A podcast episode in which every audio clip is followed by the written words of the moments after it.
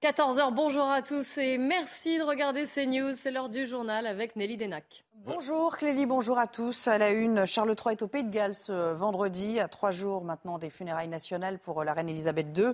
Le nouveau roi termine sa tournée euh, au Royaume-Uni. Il a participé avec la reine consort Camilla à un service religieux avant une réception avec des euh, représentants politiques locaux. Et puis, en marge de ces commémorations à Londres, sachez que deux policiers ont été poignardés dans le centre-ville. Ils ont été euh, conduits à, l'hôpital. L'un d'eux serait grièvement blessé. Dans le quartier de Leicester Square, un avec un couteau a été euh, arrêté ce matin. Une agression qui intervient malgré l'important dispositif de sécurité qui est déployé bien évidemment pour l'événement dans la, capitale britannique. Bonjour Régine Delfour. Est-ce qu'on a d'autres euh, informations concernant cette, cette attaque? Oui, bonjour euh, Nelly. Alors euh, pour le moment, ce que l'on sait, c'est que l'individu euh, aurait dans un premier temps attaqué un secouriste. Ensuite, il aurait rencontré ces deux policiers qui trouvaient qu'il avait un comportement étrange. Il se serait approché de lui. Dans un premier temps, il aurait été plutôt conciliant. Puis il aurait sorti un couteau. Il aurait blessé l'un au cou, l'autre au bras. Les deux policiers ont donc été transportés à l'hôpital. Leur état n'est pas jugé critique.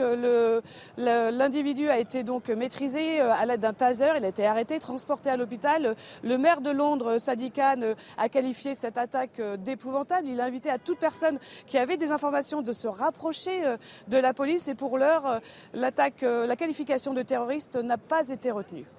Merci beaucoup. Merci à Charles Baget qui vous accompagne sur place. Et puis, à Izium, dans la région de Kharkiv, une fausse commune a été découverte. À l'intérieur se trouverait au moins 450 tombes, selon le, président ukrainien Volodymyr Zelensky. La ville d'Izium, qui avait été reprise aux Russes euh, il y a seulement quelques jours, hein, dans le cadre de la, contre-offensive menée par, euh, par l'Ukraine avec l'aide de, euh, de, pays européens. Les Nations Unies souhaitent envoyer une équipe sur place pour enquêter. Enfin, c'était la nouvelle qui a pris tout le monde de court hier. Roger Federer prendra sa retraite au terme de la Laver Cup qui se déroulera du 23 au 25 septembre prochain.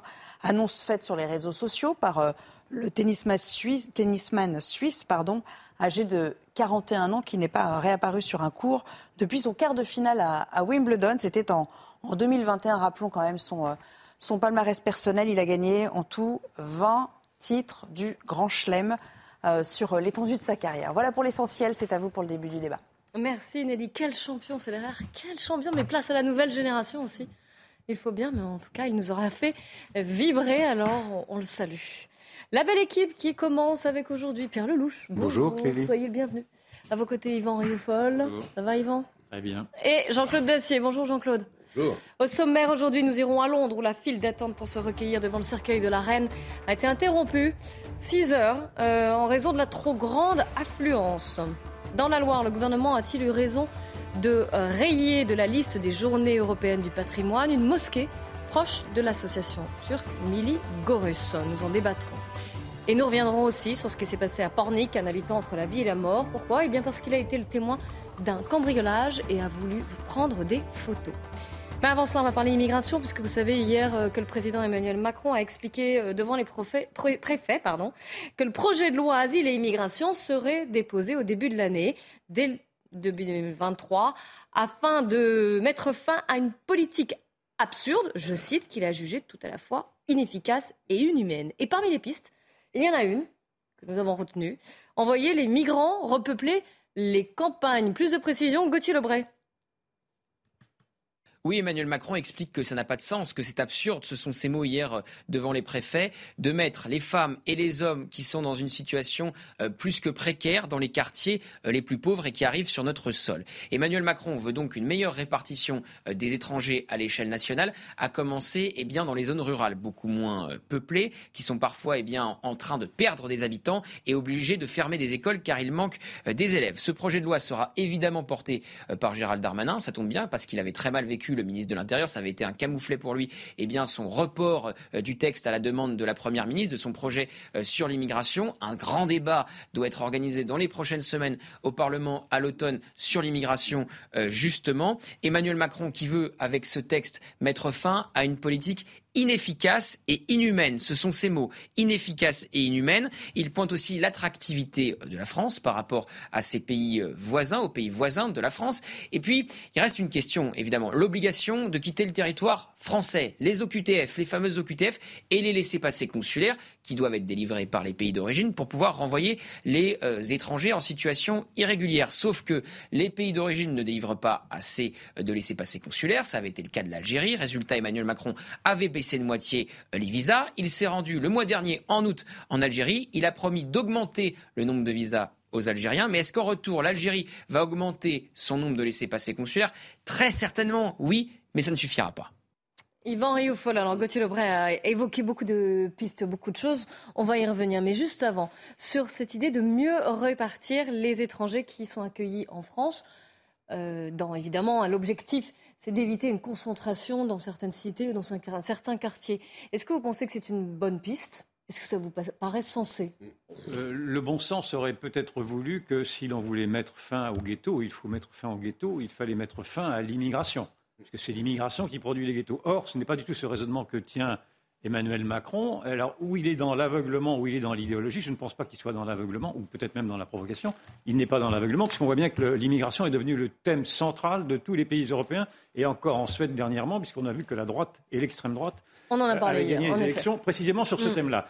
Donc il ne veut pas voir effectivement que l'immigration est un problème, et au contraire, il va s'engager à accélérer, l'intégration de ces, des nouvelles populations qui arrivent et à les répartir en effet dans les campagnes, c'est-à-dire à les répartir dans la France périphérique, c'est-à-dire à les répartir dans cette France qui précisément était encore préservée et qui, qui entendait être préservée. Il le fait d'autorité avec une sorte d'acte de violence vis-à-vis -vis de ces populations-là, et cela montre, de mon point de vue, la grande indifférence qu'il porte, mais ça ce n'est pas une découverte, à la question identitaire qui est liée naturellement à la question de l'immigration. Je pense que c'est une folie, une folie furieuse. Il se comporte comme un pyromane à vouloir réimplanter une immigration dont on sait aujourd'hui qu'elle ne s'intègre plus nulle part. On a bien vu que les villes comme des villes comme Nantes, par exemple, qui se sont ouvertes à l'immigration de peuplement, sont devenues maintenant des petits Chicago. Je parle de Nantes en particulier.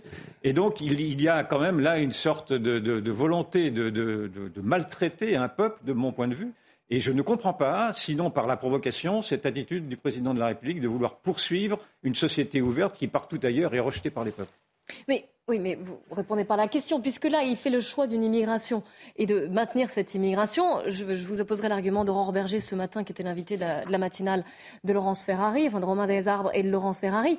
Est-ce que ce choix, justement, quand même, de mieux répartir, d'avoir quelque chose de plus égalitaire et de ne pas concentrer, puisque ce J'ai bien entendu votre question, ce choix, encore une, est-ce qu'il n'est pas, justement, ne révèle pas du bon sens Ce choix est une folie, c'est le contraire du bon sens. On a bien vu, alors à moins qu'ils ne veuillent pas voir, on voit bien que ces nouvelles populations ne s'intègrent pas. Non seulement elles ne s'intègrent pas, mais elles, marquent une forme d'hostilité au pays d'accueil. Et donc, le problème était pour l'instant résorbé dans les, dans les cités et aujourd'hui, s'il veut les mettre également dans les campagnes, en plus en prétextant que les campagnes se dépeuplant, il faudrait qu'une nouvelle population vienne les remplacer. C'est-à-dire qu'il cautionne dans le fond cette théorie du grand remplacement qui voudrait qu'il faudrait. Je m'attendais à ce que tu vous la citiez. Mais, mais lui-même le dit. Lui-même le dit. Il, faudrait que dans les, dans les campagnes dépeuplées. Il le dit pas franchement. écoutez, il dit que dans les campagnes dépeuplées, il faut les repeupler et donc les repeupler avec des, avec des, peuples différents. Or, on ne peut, pas, peut pas feindre qu'il y ait une indifférence entre les cultures, les peuples et les religions. Ce n'est pas vrai, cela ne marche pas. Au contraire, cela crée des tensions et parfois même des guerres.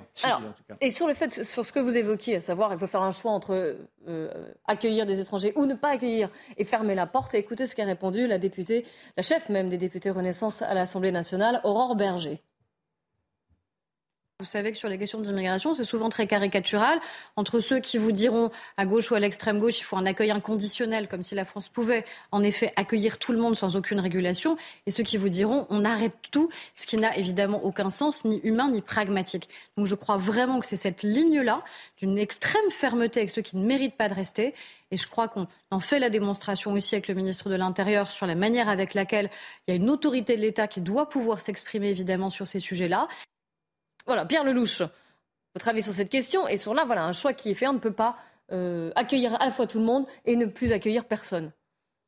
Oui, je connais ce discours, malheureusement, il est, il est très très ancien. Euh, sous tous les gouvernements, on a entendu cette rengaine. Moi, je vais vous donner les chiffres du ministère de l'Intérieur. Il est rentré en 2001, en 2021, l'an dernier, 271 000 personnes avec des visas longue durée. Donc légalement, 271 000 plus 140 000 demandeurs d'asile qui vont tous rester, à quelques exceptions près. Donc 270 000, c'est l'équivalent d'une ville. Sans compter les clandestins. Voilà. c'est l'équivalent d'une ville comme Bordeaux.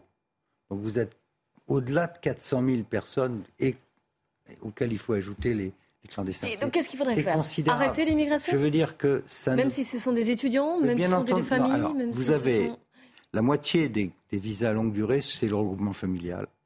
Une partie importante, ce sont les étudiants. Seulement un dixième, c'est des immigrés économiques qui travaillent. C'est un vrai sujet pour notre pays. Donc on ne peut pas continuer à dire que tout le monde rentre et ensuite on va les répartir. Pour les répartir, il y a un aspect humain à ça. Quand vous mettez des gens en pleine campagne, ils se déplacent comment? Ils vont comment? Ils n'ont pas de voiture, il n'y a pas de travail. Ce sont des petites communes rurales. Vous faites quoi? Ça a été tenté, vous savez, c'est pas c'est pas nouveau.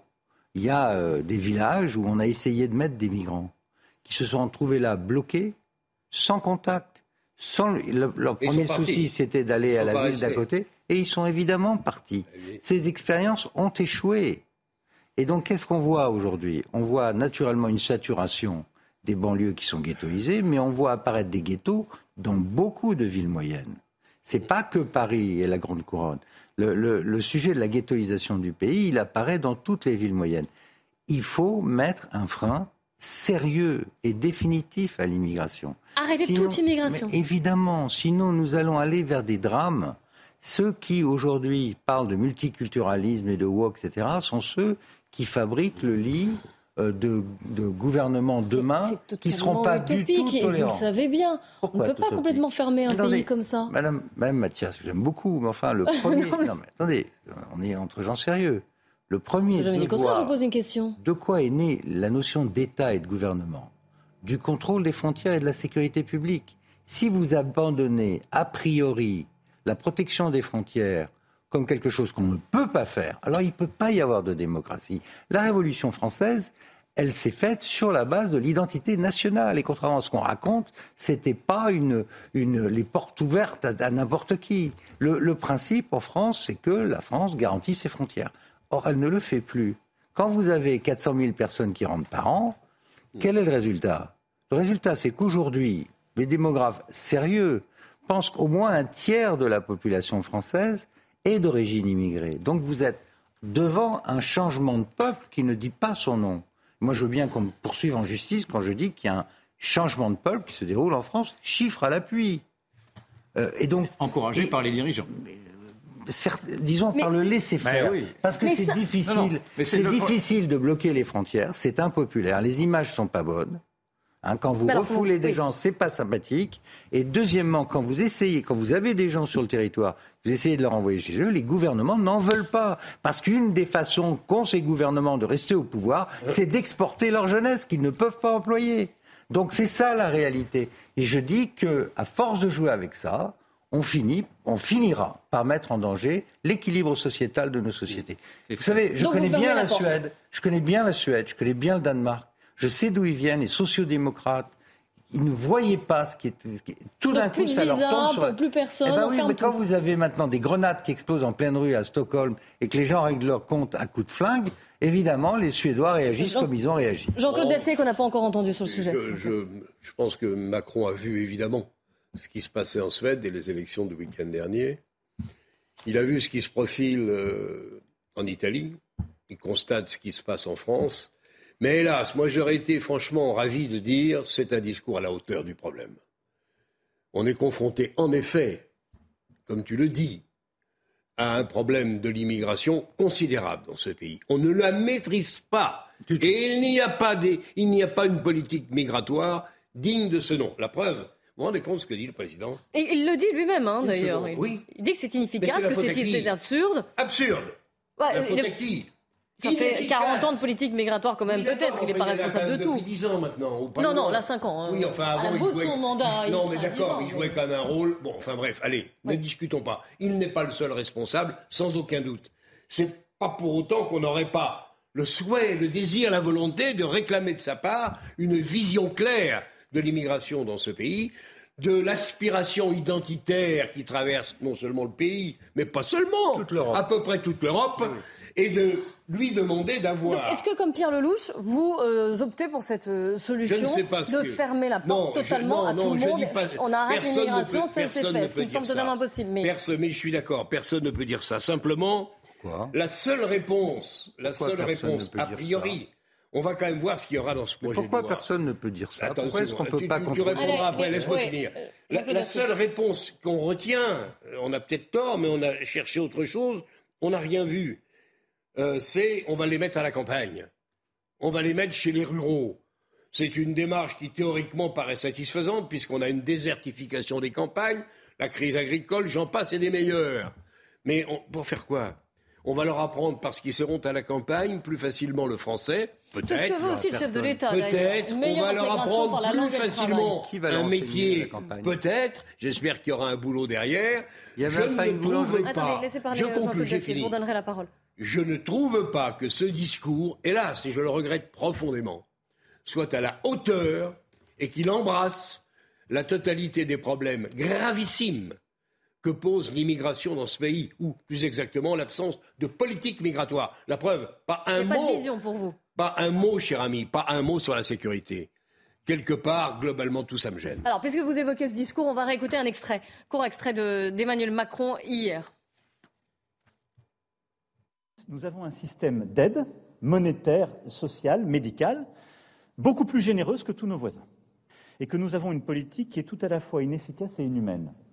Elle est inefficace parce que nous nous retrouvons avec plus d'étrangers en situation irrégulière que nombre de nos voisins. Et elle est inhumaine parce que cette pression fait qu'on les accueille trop souvent mal, mais qu'on intègre mal ce faisant. Et qu'il n'y a pas de politique d'intégration s'il n'y a pas de bonne politique d'immigration. Et je le dis alors même que la nation a mis des moyens inédits, euh, grâce à votre action sur les territoires. Pendant la crise Covid, nous avons dépensé 2 milliards d'euros an sur les politiques d'hébergement d'urgence. Plus des trois quarts de cela étaient en fait pour accueillir des personnes qui étaient en attente d'instruction de la procédure ou en situation irrégulière. C'est une réalité. Donc on a mis les moyens. C'est d'ailleurs à ce moment-là qu'il y a eu moins de personnes dans la rue. Mais ça n'est pas une politique soutenable. Et donc, il va nous falloir faire prospérer euh, les débats nationaux, à travailler un texte de loi en début d'année prochaine, mais il va nous falloir, avec beaucoup de, de courage collectivement, mais de rigueur, euh, continuer de faire avancer ce sujet. Courage, rigueur pour vous. Est-ce que, pareil, le chef de l'État a manqué de, de vision et notamment n'a pas intégré ce que je retiens de ce que vous nous avez dit, euh, Jean-Claude Dessier, l'aspect sécuritaire Yvan Oui, bien sûr, il, n'a pas- il ne veut rien, il ne veut rien intégrer du tout. Et il y a une incohérence chez lui à vouloir désigner le populisme comme étant l'ennemi à abattre et à alimenter précisément les causes qui font que le populisme aujourd'hui devient, Prospère. une, devient prospère et devient même des, des- des- Donc, des formes, C'est des, des- contre- des son, forces son politiques. discours est contre-productif Son- parce son qu'il n'avance pas les encore sujets. une fois, son discours est celui d'un pyromane. Mais en même temps, c'est un discours qui ne m'étonne pas, car c'est un discours qui est celui d'un idéologue qui a qui a théorisé la société métissée. Rappelez-vous déjà euh, Nicolas Sarkozy en, 1900, euh, en, en 2000, 2008, je crois, à Palaiso, si ma mémoire est exacte, avait, théorisé l'obligation du métissage, le métissage obligatoire des Français. Il avait même dit, je crois, je ne veux plus que l'on parle de Français de souche. Donc il y a quand même chez ces mondialistes-là cette, euh, cette cette conviction que le vieux peuple français a fait son temps et qu'aujourd'hui, le peuple français doit s'ouvrir à la mondialisation, à l'in- à l'indifférenciation des cultures, des peuples, des religions, et doit se métisser d'une manière ou d'une autre. Et donc, il a cette option-là. Il a l'autre option qu'il a avalisée, qui est celle du multiculturalisme, c'est-à-dire la vision à l'anglo-saxonne, qui, est, de dire également que l'on peut, peut faire venir, par exemple, une culture musulmane dont on sait qu'elle ne s'intègre pas sinon à la marge, parce que dans le fond, ces, ces petites communautés-là seront fédérées par, un- par une république qui dominera tout. Sauf que la, république ne domine rien et que l'on voit dans les faits que ces, communautés-là commencent à, devenir euh, entre elles, c'est-à-dire à commencer à se détester euh, entre elles et à vouloir déstabiliser une cohésion nationale qui ne devient plus qu'un vaste, qu'un vaste souvenir. Et Et donc- Est-ce qu'un président qui fait une loi contre les séparatismes, vous pensez euh, le- pouvoir fait- dire qu'il est justement multiculturel? Il est, il est, mais- mais, encore une fois, je ne vais pas vous dire quelle est l'ambiguïté du en même temps chez ce président-là. Oui, mais- je pense que la, la grande, si la, la grande indignation qui, qui me, qui me traverse et qui doit traverser beaucoup de Français, c'est qu'il prend, il prend l'option du, métissage et du multiculturalisme. Je n'ai rien contre le métissage quand il s'agit du métissage décent, mais le métissage des cultures, c'est autre chose. Et il le fait sans avoir l'aval des Français. L'aval, les Français n'ont jamais été consultés sur ce que doit devenir leur pays. C'est un sujet éminemment. Donc un référendum pour l'immigration. Mais, naturellement, mais naturellement, qu'est-ce que veulent les Français? Ils veulent quoi? Un, pays à l'anglo-saxonne ou ils veulent un pays à la française, c'est-à-dire un pays qui assimile et un pays qui maîtrise son immigration? Je ne réclame pas l'immigration zéro. Ça me paraît effectivement un peu compliqué. Il y aura toujours des flux, il y aura toujours des, des flux, etc. Mais simplement là ce que l'on voit à travers. Et des demandeurs d'asile aussi, pour des raisons extrêmement À travers ce que dit euh, Emmanuel Macron, c'est une aggravation de l'immigration. au contraire, il s'est voulu plus courageux, il l'a lui-même dit, en disant voilà, on va améliorer l'efficacité des politiques de reconduite. Vous, plaisantez, vous plaisantez. relisez, son discours. Il a dit qu'il oh. voulait, accélérer les processus d'intégration en, en, multipliant les, les, les, formations à la langue. Et donc, nulle part, il ne dit qu'il veut freiner. L'heure est encore au débat à la rentrée, l'heure est encore au débat. Tout le monde sait ce qu'il faut faire. Le fond, le fond du sujet. Quand je dis immigration zéro, c'est bien sûr zéro, zéro, zéro. Mais vous voyez le signal que ça s'arrête. Un coup de français. Le, vrai, le vrai sujet, le vrai sujet, c'est que l'immigration en France a changé à partir des années 70 elle est passée d'une immigration de travail à une immigration de peuplement. Absolument. Et le peuplement s'est fait par le regroupement familial. Mmh. Vous avez 90 000 personnes qui rentrent par an par regroupement familial et à peu près autant qui sont naturalisées chaque année. Le résultat aujourd'hui, c'est que en 2011, 30 en 2011, il y, a, il y a 10 ans de ça, on estimait à 30% le nombre des résidents en France qui sont d'origine immigrée. Donc on est bien en train d'assister à un changement, à un métissage du peuple. Certains trouvent ça très bien. Oui, non, attendez, laissez-moi finir. Certains trouvent ça très bien. Par exemple, M. Véran, qui est un démographe fort connu Collège de France, dit c'est très bien. C'est comme le vieillissement de la population, ça fait partie de. D'autres pensent que non. D'autres pensent que ça crée des problèmes, tensions, notamment religieuses, à l'intérieur du pays, d'intégration impossible. C'est ce que l'on a vu en Suède. En Suède aussi, on pensait qu'il y avait zéro problème on s'aperçoit que les gens qui arrivent d'ailleurs avec une autre culture, une autre religion, ne peuvent pas devenir suédois comme ils le pensaient. De la même façon que si l'on va dans certaines banlieues où on déteste la France, on découvre qu'il y a des problèmes d'acculturation gravissimes. Donc je dis que la première chose à faire, c'est de mettre un frein à tout cela, de traiter ça sérieusement avec les pays qui nous envoient leur jeunesse. Sinon, on n'en sortira pas. Un dernier mot. Le même débat existe aussi aux États-Unis. J'ai vu hier vous savez ce qui se passe aujourd'hui aux États-Unis? Les gouverneurs républicains, on est en campagne législative, plusieurs gouverneurs républicains, qu'est-ce qu'ils ont fait? Ils ont affrété des bus et des avions. Ils ont pris des migrants qui arrivaient par le sud, vénézuéliens et autres, ils ont mis dans les avions, ils les ont envoyés devant le domicile de la vice-présidente Kamala Harris et ils ont envoyé en plein Washington. Ils ont ou Martha's Vineyard en plein fief bourgeois, Massachusetts, pour expliquer aux gens, vous voulez des migrants? Vous êtes pour les migrants? Voilà, vous les avez chez vous. Et donc je ne voudrais pas, je ne voudrais pas qu'on arrive à ce genre de truc en France. Donc il est temps de prendre le sujet sérieusement. Quand on dit qu'on va déposer des gens en pleine campagne, franchement, ça n'est pas sérieux parce que je sais, euh, j'ai vu. Deuxièmement, dans les zones périphériques, on a affaire à un vote qui est déjà à l'extrême droite le meilleur moyen de renforcer l'extrême droite, c'est juste de faire. Et, tout le monde a dit que le Rassemblement national avait formidablement progressé aux dernières élections dans les, ou dans les campagnes. Continuons comme ça. Allez, une pause. On reprend notre débat euh, juste après où on, s'il vous plaît, euh, on reviendra sur ce qui s'est passé à Pornic, où un habitant est toujours entre la vie et la mort. Il a été agressé. Pourquoi? Parce qu'il a été témoin d'un cambriolage et a voulu prendre des photos pour dénoncer les cambrioleurs à la police. Restez bien avec nous sur CNews.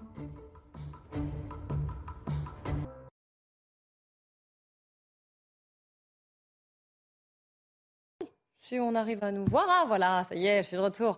Euh, mais avant cela, on fait un point sur les infos avec Adrien Spiteri. Charles III au Pays de Galles ce vendredi, à trois jours des funérailles nationales de sa mère Elisabeth II. Le nouveau roi termine sa tournée du Royaume-Uni. Il a participé avec la reine consort Camilla à un service religieux avant une réception avec des représentants politiques locaux. Les deux hommes accusés d'avoir tué un chauffeur d'autobus à Bayonne seront jugés pour violence volontaire. Pour rappel, le 5 juillet 2020, un chauffeur avait été frappé par deux passagers après un contrôle de titre de transport. Laissé en état de mort cérébrale, il était décédé après cinq jours de coma. Les deux principaux suspects encourent la réclusion criminelle à perpétuité. Et puis l'équipe de France affronte la Pologne en demi-finale ce vendredi dans le cadre de l'Euro de basket 2022. C'est la troisième fois consécutive qu'il se hisse dans le dernier carré d'un tournoi majeur. Le coup d'envoi de la rencontre sera donné à 17h15. La belle équipe avec aujourd'hui Jean-Claude Dacier, Pierre Lelouch et Yvan Rioufol. Témoin d'un cambriolage chez un voisin, un habitant de Pordic, est sorti de sa voiture. Il a voulu prendre des photos.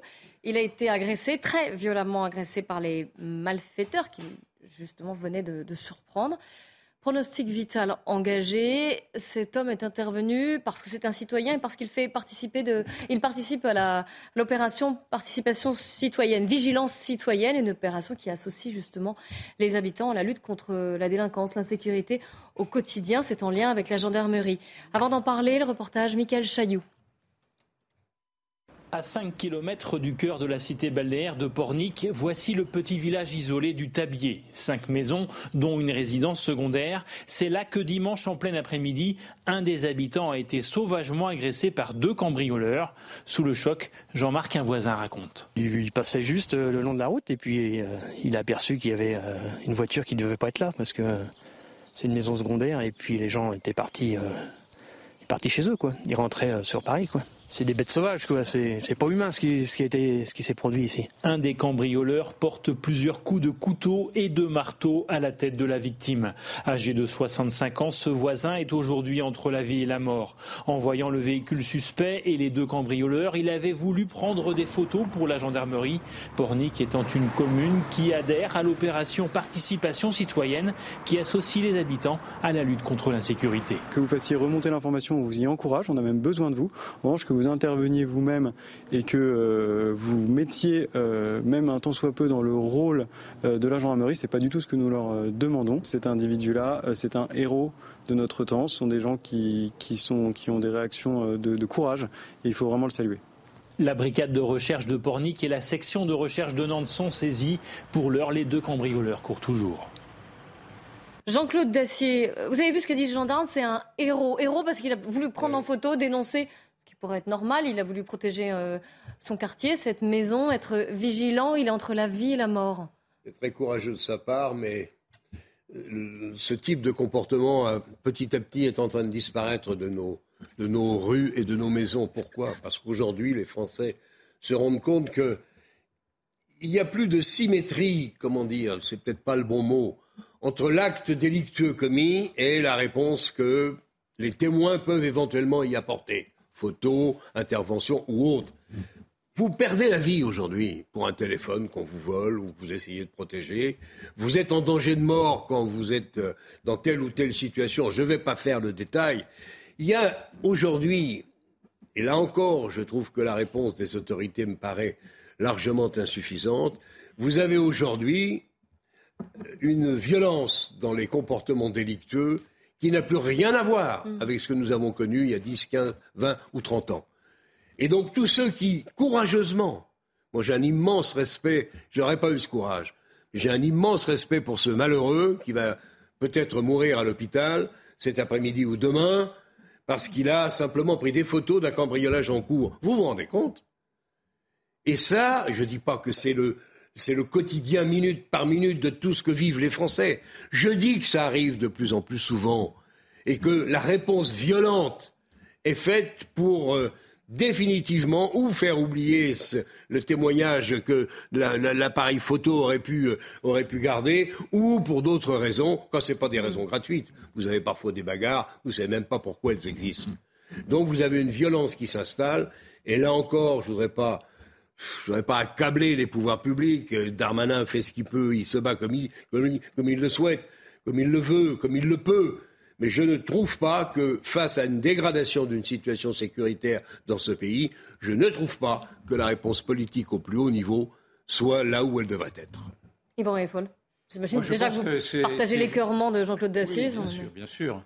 Mais ces violences, euh, maintenant, dépassent le simple stade des faits divers. Elles deviennent un mode de fonctionnement. C'est-à-dire qu'aujourd'hui, nous sommes, mais ça a été décrit par d'autres, et notamment par Laurent Roberton, nous sommes dans une France orange mécanique. C'est-à-dire qu'une barbarie s'est installée avec une violence qui s'exprime maintenant pour un oui ou pour un non et qui, et qui s'exprime en général contre précisément euh, des, des, des, Français qui tentent de vouloir préserver le, ce qui leur reste en propriété ou en identité. Vous-même, vous, êtes journaliste quand même depuis de, de longues années. Je vais pas dire le. le je, n'ai aucune coquetterie, vous pouvez. Euh, depuis, mais, depuis, 40 ans au moins. Mais depuis 40 ans, justement, au, au, moins, on va, dire, on va rester sur ce chiffre. Vous n'aviez jamais vu euh, ce genre de faits divers, autant de faits divers comme ça, aussi violents, cette disproportion aussi entre, euh, comme le rappelait Jean-Claude Dacier, les actes, un cambriolage et euh, un voisin qui prend des photos? Mais, mais, bien sûr que non, mais cette violence, cette violence. elle est vraiment nouvelle pour vous? Bah, elle, n'est pas, pas, nouvelle. Elle date d'il y a 15 ans, 20 ans peut-être. Il faudrait faire des recherches historiques, mais pas, ce n'est pas nouveau à ce point-là. Le tournant est à 15-20 ans. Le, tournant, oui, le tournant, c'est dans les années 2000. C'est à, peu près ça. Je pense qu'on peut se mettre d'accord avec ça. Oui, oui. Jusqu'alors, il y avait des violences résiduelles, il y avait des faits divers. Là, ce ne sont plus des faits divers, cela devient presque des faits de société, presque des faits politiques. Il y a une violence qui est mise aussi à, qui, cherche, qui, devient presque le bras armé d'une conquête. ce n'est pas là, dans l'occurrence, le sujet, mais il y a cette violence-là aussi, une violence qui devient une violence identitaire contre des Français. Là, je, là c'est pas forcément le cas. Là, oui, c'est pas, pas, forcément le cas, mais vous, vous m'incitez à, le, à, le, dire.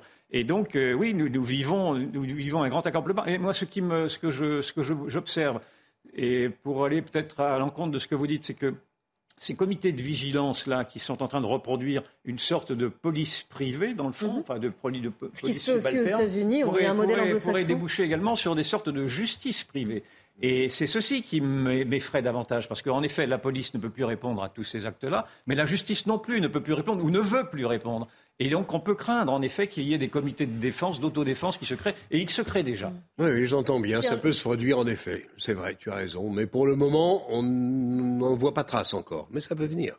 Pierre Lelouch. Mmh, J'ai rien à ajouter par rapport à ce qui a été dit brillamment par mes, mes deux collègues. Je suis euh, épouvanté par ce genre de choses. Épouvanté par.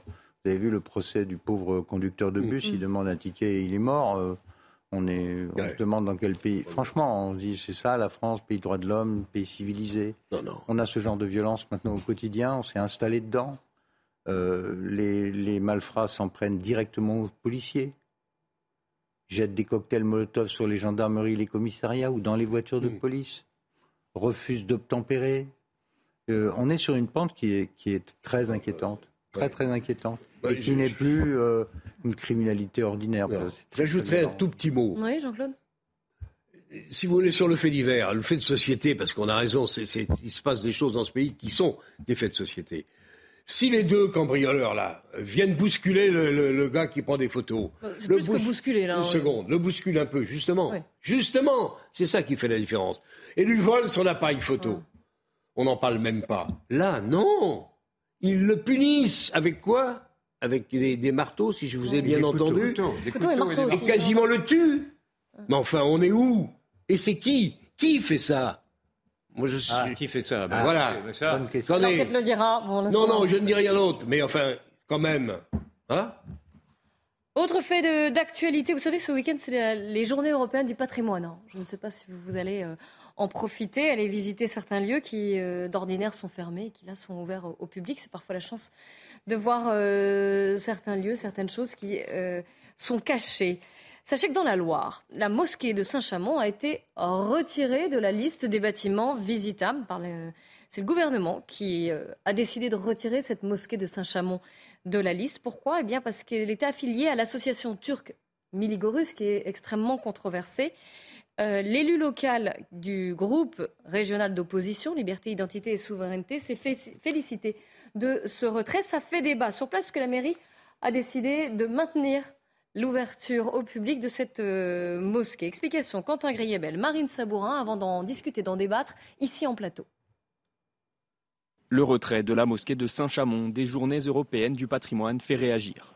Cette décision intervient après plusieurs signalements de l'opposition municipale au ministère de la Culture. Il y a un problème euh, avec cette, mouvance puisqu'elle est euh, radicale et récemment illustré euh, par euh, ces faits de radicalisation islamiste en ayant invité eh bien, un islamiste notoire, un influenceur, Mohamed Nadir, en conférence le 14 janvier 2022 à Saint-Chamond. J'ai aussitôt alerté eh bien, les autorités, tous les acteurs voilà, des autorités nationales et locales. En effet, cette mosquée est connue pour être affiliée à Milis Gorus, association célèbre pour ses liens avec le pouvoir politique turc. Elle avait notamment refusé l'année dernière de signer la charte des principes pour l'islam de France. Dans un communiqué, la mosquée réagit. Les personnes qui tentent de nous empêcher de participer aux journées européennes du patrimoine sont en réalité les véritables séparatistes. Ils sont animés par ce sentiment de haine envers tout ce qui y a de musulmans. Nous œuvrons pour le dialogue, la paix, la tolérance. Ce sont des artisans de la haine, de la calomnie et de xénophobie.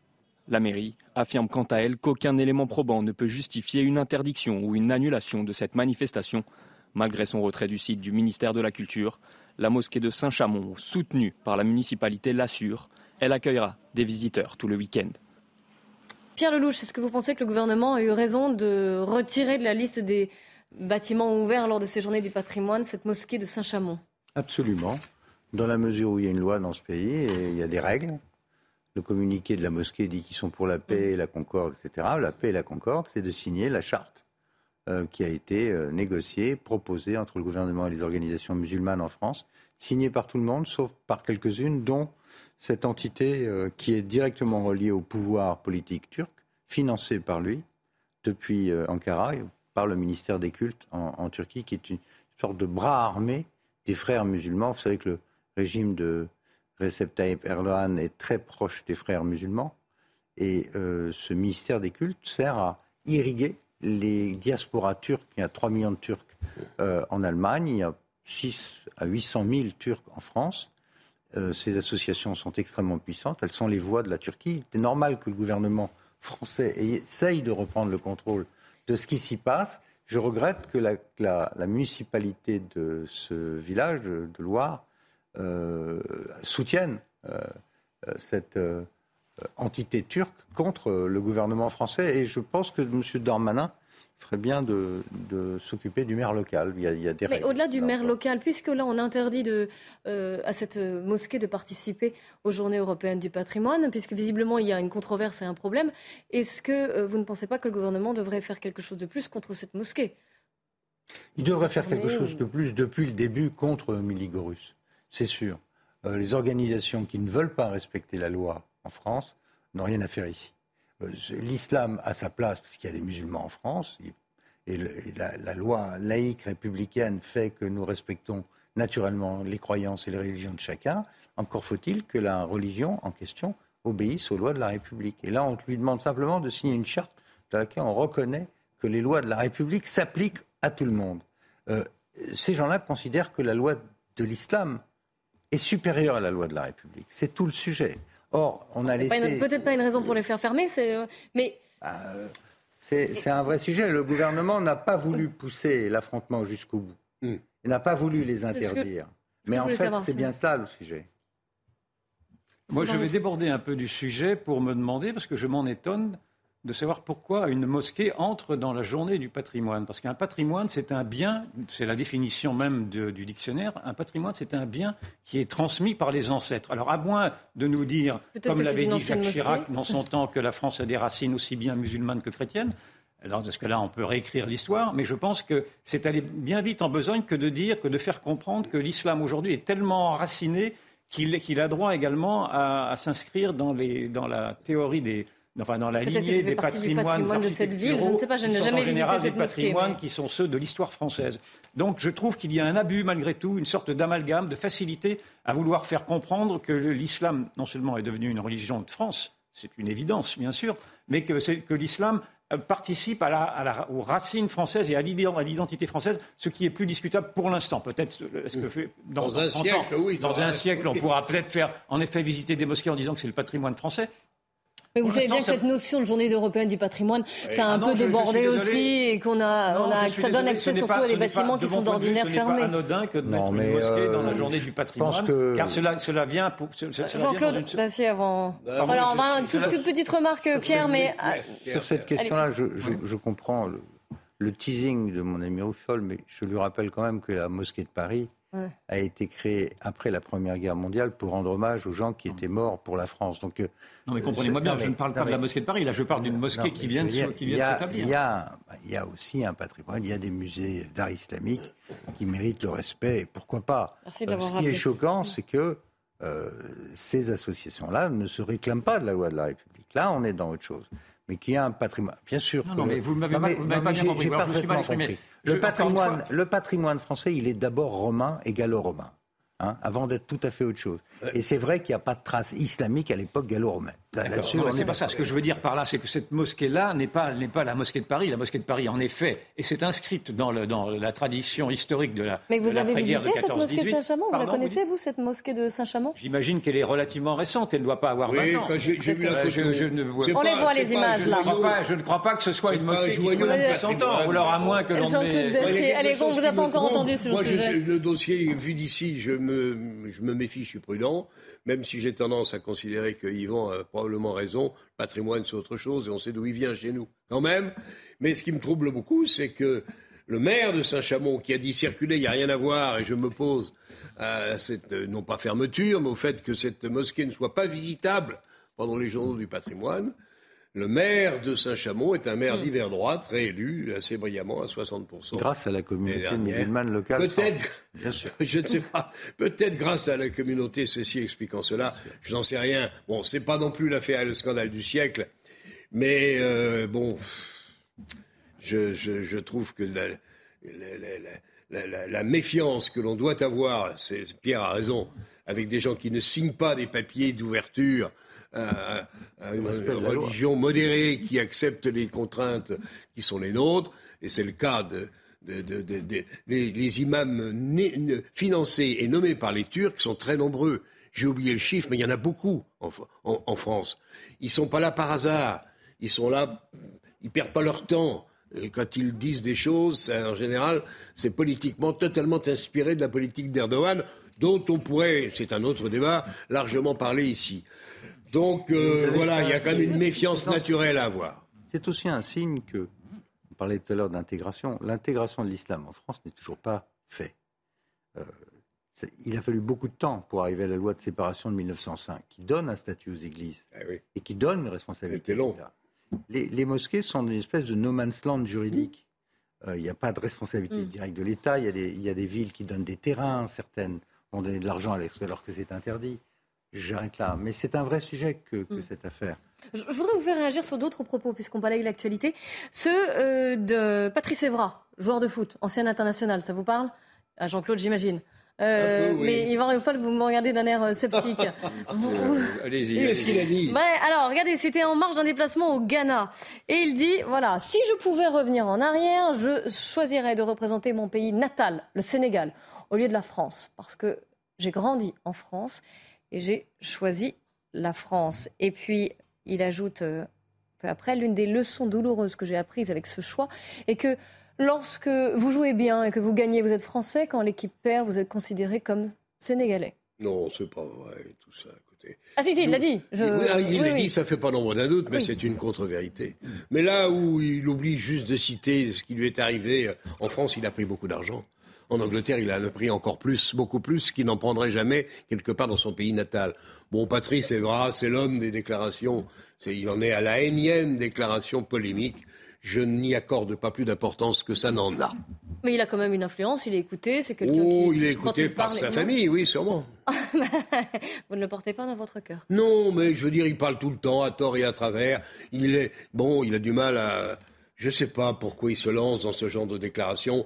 Il a vécu heureux en Europe. Franchement, il y a fait sa vie. vous il y a fait son succès. pas Un de- peu de reconnaissance. Voilà, c'est ce que je veux savoir. Vous regardez Éric Zemmour. bon. dire, s'il veut se, s'il se aussi. davantage comme Mais Sénégalais. alors voilà. qu'ils la prennent, allons-y, qu'ils Éric prennent la nationalité. alors, Éric. Zemmour, a réagi, le France l'a accueilli. S'il vous plaît, chez eux, Yvan, je vais vous donner la parole. Là, Ah Éric. Zemmour qui a tweeté La France l'a accueilli, formé, soutenu, enrichi, comme vous Eh ben, j'ai acclamé. dit. Elle a simplement oublié d'en faire un Français.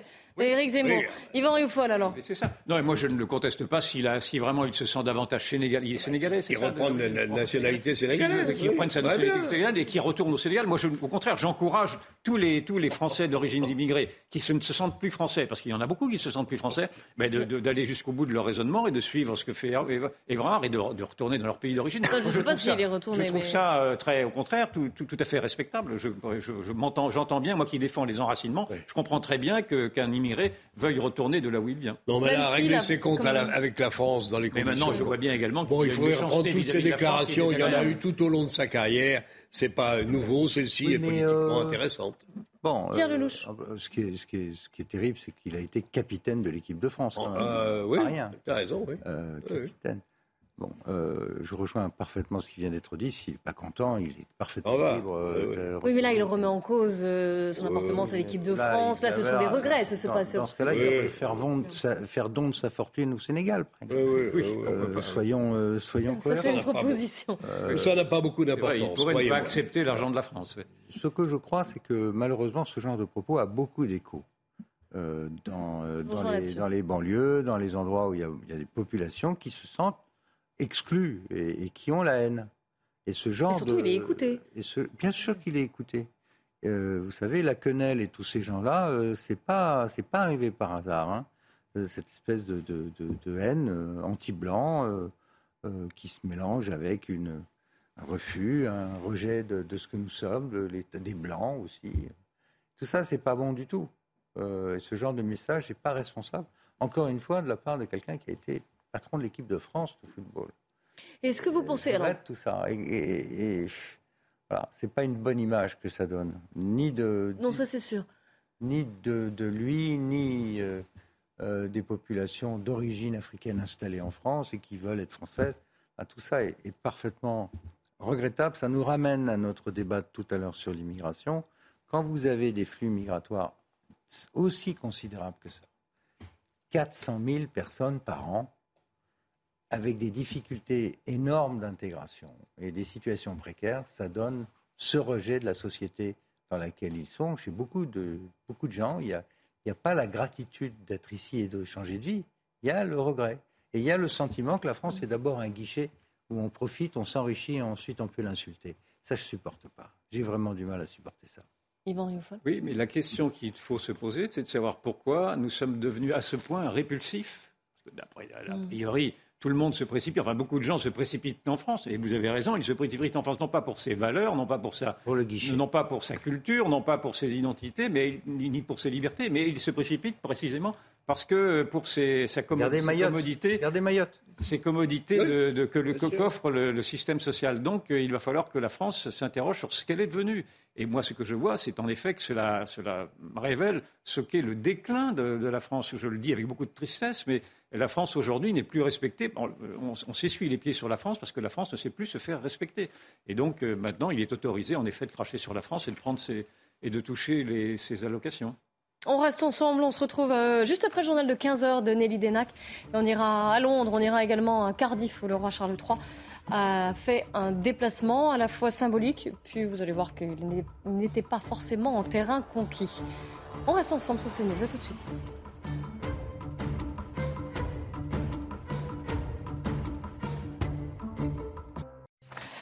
Il est 15h, bonjour à tous et bienvenue si vous nous rejoignez. C'est la belle équipe qui va reprendre, mais avant cela, le journal. Nelly Denac, c'est à vous. Bonjour Clélie, bonjour à tous. Et à la une de l'actualité, l'accès à la file d'attente pour euh, apercevoir le cercueil d'Elisabeth II a été suspendu. Suspension d'au moins 6 heures, hein, selon le gouvernement britannique, euh, car la forte affluence avait fait euh, passer ce temps d'attente à, près de 14 heures et 8 kilomètres. Et puis, euh, dans le reste de l'actualité, à l'étranger, il y a quelques jours, dans le cadre de la contre-offensive ukrainienne, la ville d'Izium avait été reprise aux Russes. Dans cette euh, commune de la région de euh, Kharkov, une fausse commune a été découverte. À l'intérieur se trouveraient au moins 450 corps, selon le président ukrainien lui-même. Le- les explications sont signées Quentin Griebel. C'est une nouvelle découverte macabre. Dans la ville d'Izium, libérée dimanche des forces russes, Kiev annonce qu'une partie de forêt aurait été utilisée comme fosse commune. Nous voulons que le monde sache ce qu'il se passe réellement en Ukraine et ce à quoi l'occupation russe a mené. Boutcha, Mariupol et maintenant malheureusement Izium, La Russie laisse la mort partout derrière elle. Le monde doit tenir responsable Moscou pour ses actes durant cette guerre. Un charnier qui aurait été trouvé après une vidéo publiée par des soldats russes, selon ce spécialiste ukrainien. Nous pensons qu'il y a 17 cadavres enterrés ici, mais sur la vidéo des Russes, on peut en voir davantage. Nous ne les avons pas encore comptés, mais personnellement, je pense qu'il y en a plus ici. Peut-être 25 ou 30. On va continuer de chercher. D'après le responsable de la police régionale, Sergei Bodvinov, 443 tombes pourraient avoir été creusées aux alentours de ce site, des victimes civiles comme militaires, et les recherches prennent du temps. Si le détecteur de métaux sonne à un endroit où l'un de nos frères repose, ça veut dire que l'ennemi a potentiellement laissé une substance explosive dans la fosse, comme une grenade par exemple. Toujours selon Bodvinov, certaines de ces victimes ont été abattues par balles, d'autres ont péri suite à des tirs d'artillerie. Une enquête a été lancée pour tenter d'identifier les corps. Emmanuel Macron, euh, dans la Creuse, ce vendredi, le chef de l'État qui vient lancer les journées européennes du euh, patrimoine. Il a notamment visité le, petit théâtre à l'italienne de Guéret qui sera bientôt rénové. Écoutez. C'est ce que permettent nos journées du patrimoine, d'ouvrir des lieux, de bâtir des rêves, mais de retrouver également ce qu'est le sens même, le fil de ce qu'est la France. Nous ne sommes pas, nous non plus, simplement des pierres qu'il faudrait rénover. Nous sommes un grand récit qui vient de loin, qui est le fruit de monuments, de paysages, de littérature, de théâtre, de peinture. Et ce grand récit, nous avons à continuer de l'écrire. Enfin, c'est une page de l'histoire du tennis qui se tourne puisque Roger Federer prendra sa retraite au terme de la Lever Cup. Elle se déroulera du 23 au 25 septembre prochain. Euh, le tennisman suisse, qui est aujourd'hui âgé de 41 ans, n'est pas réapparu sur un cours en compétition officielle depuis son quart de finale à, Wimbledon. C'était en 2021. Je vous rappelle qu'il aura gagné euh, dans sa carrière 20 titres du Grand Chelem. On va justement revenir aux, aux grands moments qui ont euh, jalonné ce parcours avec Hugo de Gouzel. En quelques jours, le tennis a sans doute perdu sa reine et maintenant son roi.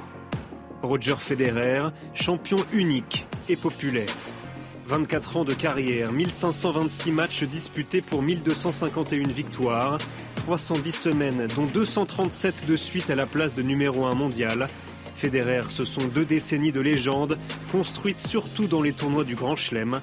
Euh, à un moment donné, c'est normal, le corps il sera, plus là, ou le mental il est fatigué. Après il faut faire autre chose. Mais en tout cas, je regarde avec beaucoup de. Euh, j'ai très heureux avec euh, ma vie jusqu'à présent. J'ai tellement appris du tennis et j'espère que ça, je peux prendre après euh, dans la vie normale pour plus tard. À Londres, fin de semaine prochaine, les dernières balles du roi vaudront de l'or.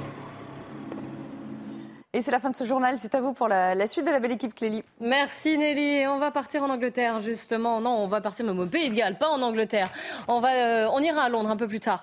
Mais on va retrouver Florian Tardif. Bonjour Florian. Vous êtes au Pays de Galles à Cardiff, car le roi Charles III, s'habituer à le dire, euh, termine aujourd'hui son, son tour en fait des quatre nations qui sont constitutives du Royaume-Uni. Je vous rappelle que c'est l'Angleterre, l'Écosse, l'Irlande du Nord et donc le Pays de Galles. Euh, c'est une visite éminemment symbolique. Et je vous rappelle qu'il était euh, prince de Galles avant d'être roi.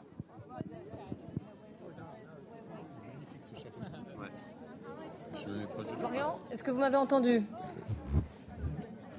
Ah, malheureusement, on voit Florian qui était dans la foule mais qui a du mal à nous entendre. On retournera euh, à Cardiff pour suivre donc cette euh, visite royale. Avant cela, on va à Londres, en Angleterre, cette fois retrouver euh, Régine Delfour. Régine, des heures et des heures et des heures et des kilomètres de, de queue, on le voit derrière vous. Et tellement de monde, une telle ferveur que finalement tout a été interrompu.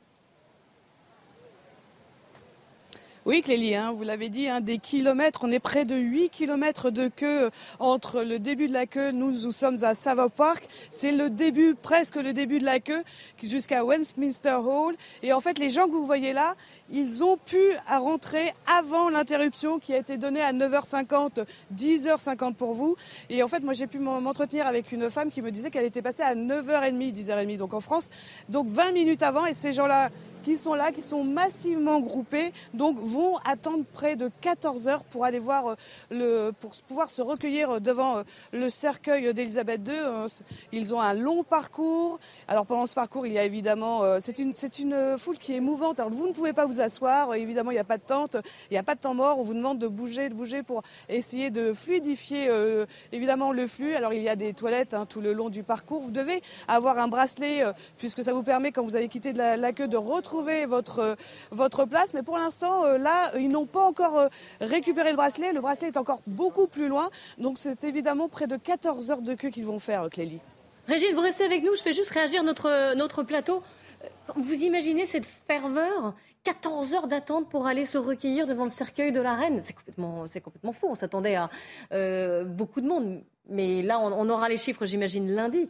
Mais on va approcher du, du million, voire le dépasser. Je pense, Ben, on touche du doigt ce qu'est le réveil euh, d'une fierté nationale. Euh, C'est tout à fait stupéfiant. On n'imaginerait pas cela en France. La, la République euh, n'arriverait personne qui pas, peut fédérer comme ça pas à fédérer autant de passions. Et là, on voit que toute l'Angleterre, tout le Royaume-Uni, mais même toute une partie du monde, en tout cas le Commonwealth, euh, euh, regarde en effet ce pays qui donne une- une- un, une- un exemple extraordinaire de son attachement à des traditions. On revient toujours un petit peu au même sujet initial. Pour moi, c'est le réveil d'un peuple, c'est le réveil d'une nation, c'est le réveil de traditions. Mais est-ce qu'il faut un roi ces- pour cela Toutes ces choses qui paraissent. une reine, en Non, non, le, le roi est un prétexte. De toute façon, le roi est impuissant. C'est une fausse. C'est une, une, une puissance de façade qui. Oui, mais c'est un symbole, c'est un symbole fort, visiblement, Le mais- roi est impuissant et on sait très bien également que l'Angleterre elle-même est en déclin. Donc on est, on est là sur une sorte d'image un peu nostalgique. D'ailleurs, peut-être est-ce aussi beaucoup de nostalgie de la part de tous ces Anglais britanniques qui viennent rendre hommage à une Angleterre qui est en train de, de- de s'étioler, comme beaucoup d'autres pays européens. Parce que, dans le fond, la reine a été, bien sûr, ce roc que l'on a dit, c'est tout à fait exact, mais c'est un roc qui a été silencieux, c'est-à-dire qu'elle n'a pas elle-même euh, lancé des alertes sur la, la- la décomposition de son propre pays. Certains vous diront que, en fonction du protocole, elle ne pouvait Oui, pas. c'est pour ça que je vous dis que c'est une Mm. puissance impuissante. Pierre Lelouch, Oui, vous voyez réagir? Justement parce qu'elle est impuissante qu'elle est- qu'elle a pu tenir 70 ans et rester dans le cœur des gens. Euh, C'est la différence entre les gens, avec- le, le gouvernement qui est aux prises avec les difficultés quotidiennes. Regardez Winston Churchill qui a bien connu la reine. Elle, était, elle, euh, elle pilotait une, am- une ambulance. Il était Premier ministre. Il a gagné la guerre. Il a été remercié. Il a été remercié, tout comme d'autres ont été remerciés. il a perdu de les Gaulle, élections. De Gaulle a gagné la guerre. Il a été remercié. Donc ça ne veut pas dire. Non, mais ce qui est intéressant dans ce que dit. Mais il est des obsèques nationales, Par hein, contre, c'est c'est que cet attachement euh, à un symbole qui est l'unité nationale du Royaume-Uni, l'Angleterre, on va, après on va discuter si c'est le Royaume-Uni ou l'Angleterre, c'est quelque chose de très important. Et ça, je pense que euh, je ne sais pas si on aurait ça en France. Euh, S'il y a une institution ou un héros national, un Napoléon, un De Gaulle, qui, qui, qui ferait cette unité, cette unanimité. Il faut dire aussi que la reine a été une reine exceptionnelle. C'était une femme absolument remarquable, une grande intelligence, grande douceur, et beaucoup de gens se sont reconnus en elle. Je ne suis pas trop sûr que son fils ait le même succès. En parler du Oui, roi. On va retourner, on va retourner juste à Londres retrouver Régine Delfour. Ce qui est une autre actualité dans la capitale euh, anglaise, c'est que Régine, deux policiers ont été poignardés euh, tôt ce matin dans le centre de Londres. Et donc acte antiterroriste, euh, qui n'est pas terroriste justement, par euh, c'est ce qu'a dit le maire de Londres. Mais ça pose des questions. On est à trois jours des funérailles où euh, un nombre incalculable de dirigeants, de têtes couronnées, de personnes vont assister aux funérailles de la, de la reine. Alors forcément, il y a un peu de tension au niveau de la sécurité. Oui, Clélie, on a pu euh, s'entretenir donc avec euh, des Londoniens hein, qui étaient dans ce quartier de Leicester Square, qui nous demandaient au début qu'ils n'étaient pas au courant et qui nous disaient que euh, Londres n'était pas pour eux et n'était pas très très sécurisé. Alors pourtant, il y a énormément de policiers. hein, on, en, a vu. Il y a, eu cette attaque à, à 6 heures du matin, 7 heures heure française, où un homme aurait d'abord agressé un secouriste et puis deux policiers qui le trouvaient, qu'il avait un comportement étrange, se sont approchés de lui. Il aurait euh, donc attaqué au cou et au bras euh, ces deux policiers. L'homme a été arrêté hein, et il, est, a été transporté puisqu'il a été arrêté, comment stoppé grâce à un taser et il a été ensuite transporté à l'hôpital comme les deux autres policiers dont l'État n'est pas jugé critique. Le maire de Londres s'est exprimé. Évidemment, il a trouvé, il a, il a qualifié hein, cette attaque d'abominable et puis d'épouvantable. Et puis il a demandé qu'il y ait, si des personnes avaient des informations, qu'il évidemment se rapproche de la police. Mais les Londoniens que nous avons pu euh, rencontrer euh, nous ont dit, euh, un homme d'ailleurs m'a confié que sa maman, qui a 75 ans, voulait faire la queue, voulait se rendre, se recueillir auprès du cercueil de la reine et il lui a interdit puisqu'il trouvait que c'était trop dangereux. Merci beaucoup pour tous ces éléments. Régine Delfour avec Charles Baget pour les images. On va partir à Cardiff retrouver euh, Florian. Florian, c'est bon, vous nous recevez? Je crois que vous êtes au milieu de la foule. Vous attendez d'ailleurs que le roi Charles III sorte. Je le disais, le roi qui est en visite euh, au Pays de Galles, ça fait partie des quatre nations constitutives du Royaume-Uni avec euh, l'Irlande du Nord, l'Écosse et l'Angleterre. Une visite très symbolique, Florian. Oui, c'est la dernière euh, étape de euh, ce tour, euh, débuté il y a maintenant une semaine par le nouveau roi du Royaume-Uni. Il s'est rendu en Écosse, en Irlande du Nord, vous le rappeliez à l'instant, en Angleterre, bien évidemment. Et là, c'est l'ultime étape, étape bien évidemment symbolique pour lui, tout simplement parce que avant d'être roi du Royaume-Uni, il a été pendant près de 64 ans, imaginez-vous bien, plus de 64 ans même, prince de Galles ici. Dernière étape qui a débuté ce matin par une messe.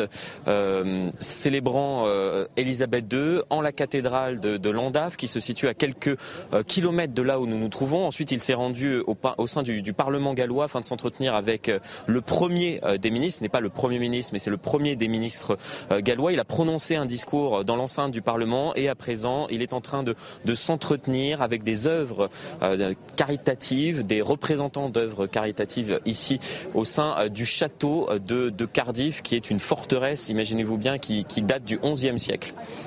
Euh, une foule est venue euh, saluer et apercevoir, tenter d'apercevoir le, roi. On le voit sur les images d'Antoine Estève que l'on salue. Euh, mais quand même, tout le monde n'était pas totalement unanime sur la, venue de, de ce roi. Quelques protestataires, me semble-t-il. Oui, ils sont à l'extérieur euh, du, château, c'est quelques anti-monarchies. L'ensemble des personnes que vous voyez euh, à l'intérieur de, euh, de la forteresse ont attendu plusieurs heures pour justement pouvoir s'entretenir potentiellement avec, avec le roi qui devrait faire un bain de foule d'ici euh, quelques, quelques minutes maintenant. Il est vrai qu'il euh, il y a quelques voix qui, qui se sont euh, élevées ces, ces, derniers jours lorsque le nouveau roi du Royaume-Uni a décidé, tout comme l'avait fait sa mère avant lui, de donner ce titre de prince de Galles à l'héritier de la couronne. On parle bien évidemment de, de William. Pourquoi? Tout simplement parce qu'ici, il y a certains Gallois qui estiment que ce titre devrait revenir à un Gallois. Il y a une pétition qui a été lancée, signée par quelques 27 000 euh, personnes euh, depuis. Et euh, tout à l'heure, il y a eu une petite manifestation silencieuse devant ce château de Cardiff où se trouve à présent le nouveau roi du Royaume-Uni. Une manifestation de quelques dizaines, on va dire, d'anti-monarchie. Donc voilà, il, reste minoritaire dans, dans le pays. Merci beaucoup, Florian Tardif, avec Antoine Estève. On vous laisse, on sait que vous avez hâte d'apercevoir le, le roi Charles III. Jean-Claude Dacier, à la fois sur cette euh, visite, et cette visite qui est éminemment symbolique, alors quand même, on, le répète depuis euh, quelques jours maintenant, le Royaume-Uni n'est plus si unique que cela. Écoutez, ça, on va, on va, on va voir. J'observe simplement que euh, Charles III n'a pas perdu une seconde. il a fait évidemment l'Écosse, où est morte sa mère. Puis ensuite, il a enchaîné, il a fait l'Irlande, qui était au moins plus compliqué ou aussi compliqué que, qu'au Pays de Galles et encore. Il a fait évidemment, il a continué de faire l'Angleterre et puis il fait le, Pays de Galles aujourd'hui. Il, hérite encore une fois de quelque chose d'extraordinairement compliqué. Sa, sa, euh, sa mère, moi je veux bien qu'on dise qu'elle n'avait pas de pouvoir, c'est complètement faux. Elle avait le pouvoir majeur, elle avait le pouvoir essentiel qui était de tenir, de tenir le Royaume-Uni. Et elle y est parvenue. En faisant le job, en ne faisant que cela. Pas une phrase de travers, pas un mot de travers. Elle a rempli la fonction que les institutions lui déléguaient avec une perfection exemplaire. C'est pourquoi vous avez autant de monde mm. en Écosse, en Angleterre, en Irlande même, et, semble-t-il, je ne sais pas combien il y avait de monde au, Pays de Galles, mais il y a encore évidemment beaucoup de gens. L'hommage qui lui est rendu est exceptionnel et c'est ça le défi de Charles. Il va non seulement hériter des millions de sa mère, mais ça, c'est pas grave, euh, surtout qu'ils ne sont pas taxés. Il va surtout hériter d'un job extraordinairement difficile. Et la vie moderne aujourd'hui, les années qui ont passé, l'Angleterre qui a changé, le Royaume-Uni, pardon, fait qu'il a un job très difficile d'essayer de maintenir le Royaume-Uni en l'état. Bon courage. On suivra évidemment. Et puis euh, les, funérailles de la reine seront à suivre en direct sur CNews. Grande journée spéciale, ce sera lundi. Mais dans un instant, c'est Nelly Denac et ses invités. 90 minutes info qui euh, va revenir évidemment sur euh, tous ces sujets d'actualité et notamment sur ce qui s'est passé à Pornic, ce voisin qui a été agressé. Il a été témoin d'un cambriolage et il a été violemment battu à coups de marteau notamment. Son pronostic vital est engagé. Restez bien avec nous sur CNews. Moi, je vous souhaite un très bon week-end. On se retrouve lundi. Bah mince, alors j'ai pas pu parler Planning for your next trip? Elevate your travel style with Quince. Quince has all the jet setting essentials you'll want for your next getaway, like European linen, premium luggage options, buttery soft Italian leather bags, and so much more. And is all priced at 50 to 80% less than similar brands. Plus, Quince only works with factories that use safe and ethical manufacturing practices. Pack your bags with high-quality essentials you'll be wearing for vacations to come with Quince. Go to quince.com/pack for free shipping and 365-day returns.